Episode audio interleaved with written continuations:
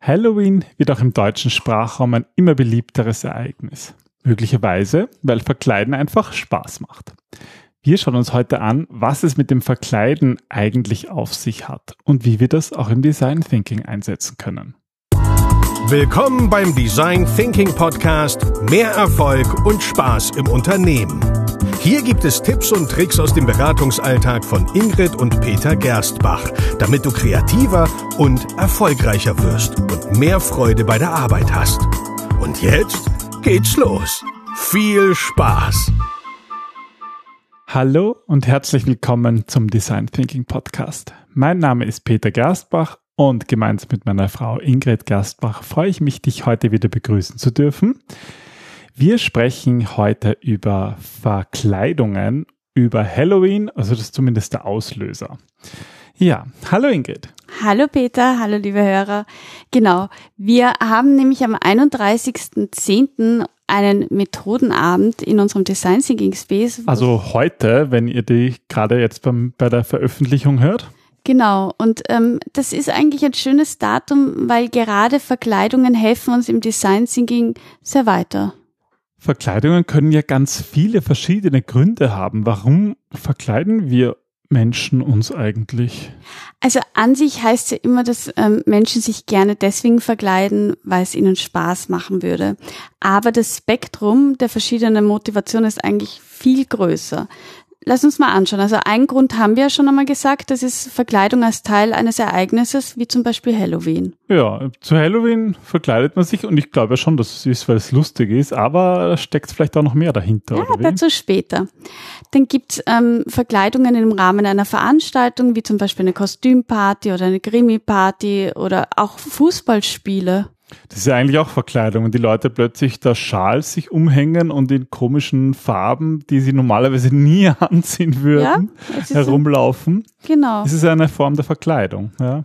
Dann gibt's ähm, arme Menschen, muss man fast sagen, die sich als Teil der Arbeit verkleiden müssen. Also ähm, ich denke jetzt nicht an Schauspieler, die so wahnsinnig schöne Kostüme äh, tragen, aber zum Beispiel gibt's ja vor allem in Amerika diese Clowns, die mit riesen Schildern dann herumrennen, um auf Autobahnen, also auf, auf irgendwelche Restaurants oder neue Geschäftseröffnungen hinweisen. Ja. Möglichst skurril und möglichst laut. Ja, damit sie halt auffallen, ja. Dann gibt's ähm, die Verkleidung, um die Identität ganz bewusst zu verbergen. Das ähm, eignet sich zum Beispiel, wenn man vorhat, eine Bank zu überfallen. Ah ja, das ist jetzt, hätte ich jetzt mhm. nicht als Verkleidung gesehen, aber natürlich ist es eine Verkleidung, eine Vermummung sozusagen. Ja. ja. Dann gibt ähm, Verkleidungen als Teil eines Kultes oder eines rituellen Ereignisses, wie zum Beispiel in der Kirche die Ministranten, die alle dasselbe tragen oder der, der Priester, der Pfarrer, der eine Art Verkleidung ja. trägt.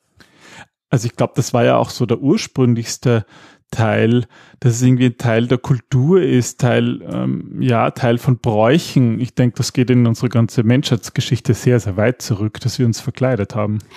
Ja, wir verkleiden uns halt vor allem auch deswegen, um uns einerseits besser in andere einführen zu können. Also eben im Design Thinking arbeiten wir ja ganz bewusst mit diesen Methoden, um da einfach ähm, ein näheres Verhältnis zu demjenigen oder derjenigen, für die wir eine Lösung erarbeiten wollen, zu schaffen.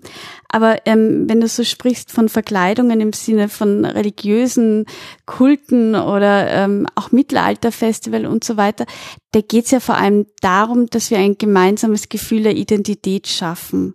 Also wir wollen eine Gruppenidentität herstellen oder auch eine Selbstidentität, je nach Indem Motivation. Indem wir uns verkleiden, und sozusagen uns alle gleich verkleiden, haben wir halt was Gemeinsames und das schafft Identität. Ja, oder wir wollen uns ex also ähm, wir wollen uns einfach unterscheiden von jemand anderen, dann machen wir es eben, dann verkleiden wir uns aber auch, aber eben um eine eigene Identität zu schaffen. Also entweder geht es um die Gruppenidentität, dass wir ein gemeinsames Gefühl schaffen wollen, oder eben den Unterschied sichtbar machen. Das sind so diese zwei Hauptmotivationen, ähm, der Verkleidung aus psychologischer Sicht.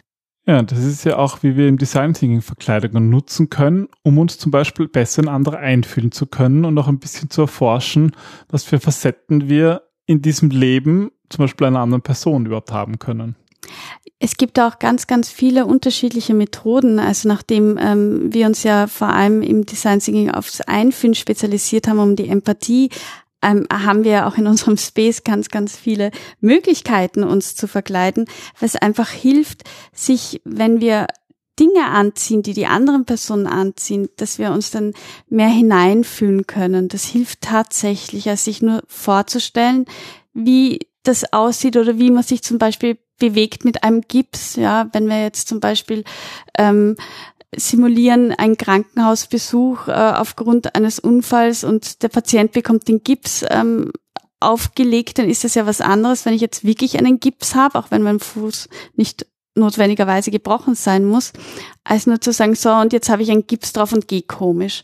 Weil das Gefühl etwas ist, was nicht durch Worte allein vermittelt werden kann. Das schaffen aber Verkleidungen. Ähm, als Kinder, glaube ich, haben sich wahrscheinlich jeder Mensch verkleidet. Und manche Erwachsene tun es ja auch, aber dafür braucht es halt irgendwie so eine externe, eine Erlaubnis, sage ich mal. Eben weil Fasching ist oder weil Halloween ist oder weil es halt irgendein bestimmtes Ereignis gibt, bei dem man sich verkleidet, sei es das Fußballspiel oder irgendetwas anderes. Ähm, wie ist das mit Kindern und Erwachsenen? Warum gibt es da Unterschiede? Also bei Kindern heißt es, dass die sich gerne verkleiden, weil sie gerne das Gefühl hätten, erwachsen zu sein. Als Kind bist du ja irgendwie schon sechs Jahre alt und bist schon so groß. Naja, und man verkleidet sich, macht irgendeinen Beruf. Genau, wir spielen Berufe nach, wir wollen so sein wie die Erwachsenen, um in deren Welt uns auch besser zurechtzufinden. Und als Erwachsene ziehen wir uns dann gerne oder verkleiden wir uns deswegen gerne, damit wir wieder dieses Gefühl der Kindheit ein bisschen nachempfinden können, damit wir irgendwie wieder Spaß daran haben oder uns erinnern, wie das war, ähm, gespielt zu haben, uns die Erlaubnis zu geben, wieder Kind zu sein. Ja, und ist es dann bei Halloween? Ich meine, Halloween hat ja auch ein bisschen etwas etwas Dunkles und das macht's ja auch irgendwie spannend. Da gibt's halt dann den Dracula und den Vampir und oder irgendwie den Axtmörder. Ja, bei Halloween spielen wir gerne mit unseren Schattenseiten und ähm, drücken halt gerne diese Aspekte des Selbst aus, die wir sonst eher unterdrücken. Das heißt, wir erlauben uns durch die Verkleidung verborgene Aspekte des Selbst zu entdecken oder auch zu leben. Das ist ja auch etwas sehr Ursprüngliches, mm. wenn ich so an, an Riten denke, wo man irgendwie ums Lagerfeuer herum die Geister beschwört und sich halt auch ähm, ja verkleidet als als als Tiere, als ja. auch gefährliche Tiere und das so ein bisschen nachspielt oder nachgespielt hat früher. Genau, da geht es um diese Schattenaspekte oder diese, diese verschiedenen Rollen, die jeder Mensch in sich trägt, aber die aufgrund von gesellschaftlichen Zwängen, Normen und Vorgaben halt nicht offen gelebt werden können, dürfen oder sollen. Mhm. Ja, wir haben jetzt darüber gesprochen, ähm, welche psychologischen Ursachen oder ich sag mal Effekte Verkleidungen haben können. Ähm, nachdem wir hier im Design Thinking Podcast sind, ist natürlich die Frage, wie können wir jetzt ganz bewusst diese Effekte im Design Thinking nutzen, ja, um um, um, um, um bessere Designs, bessere Ergebnisse, bessere Produkte für unsere Nutzer zu machen. Also wir können das eben einerseits gut nutzen, indem wir ähm, so uns besser einfühlen können in Personen, für die wir Lösungen erarbeiten. Das heißt zum Beispiel, du hast vorhin schon das Beispiel genannt, mit im Krankenhaus mit dem Genau, Gips. genau, mit dem Gips. Das ähm, ist ja auch ein Verkleiden, wenn ich mir natürlich als Gesunder einen Gips drauf gebe, aber es hilft mir halt, mir das nicht nur vorzustellen, sondern es halt auch wirklich auch zu erfühlen, wie das ist. Das nennt man ja Body Storming. Ja, es, es heißt ja auch, ähm, in den Schuhen des anderen zu gehen und das ist halt auch wortwörtlich gemeint. Das macht einen Unterschied, wenn ich ähm, die, die Clownschuhe zum Beispiel anhabe, als wenn ich mir nur vorstelle, wie das wäre, Riesenschuhe zu sein, äh, zu, zu haben, mit denen ich gehe und dann irgendwie herumstolper. Also das ähm, einerseits ist es eben super, um sich einzufühlen.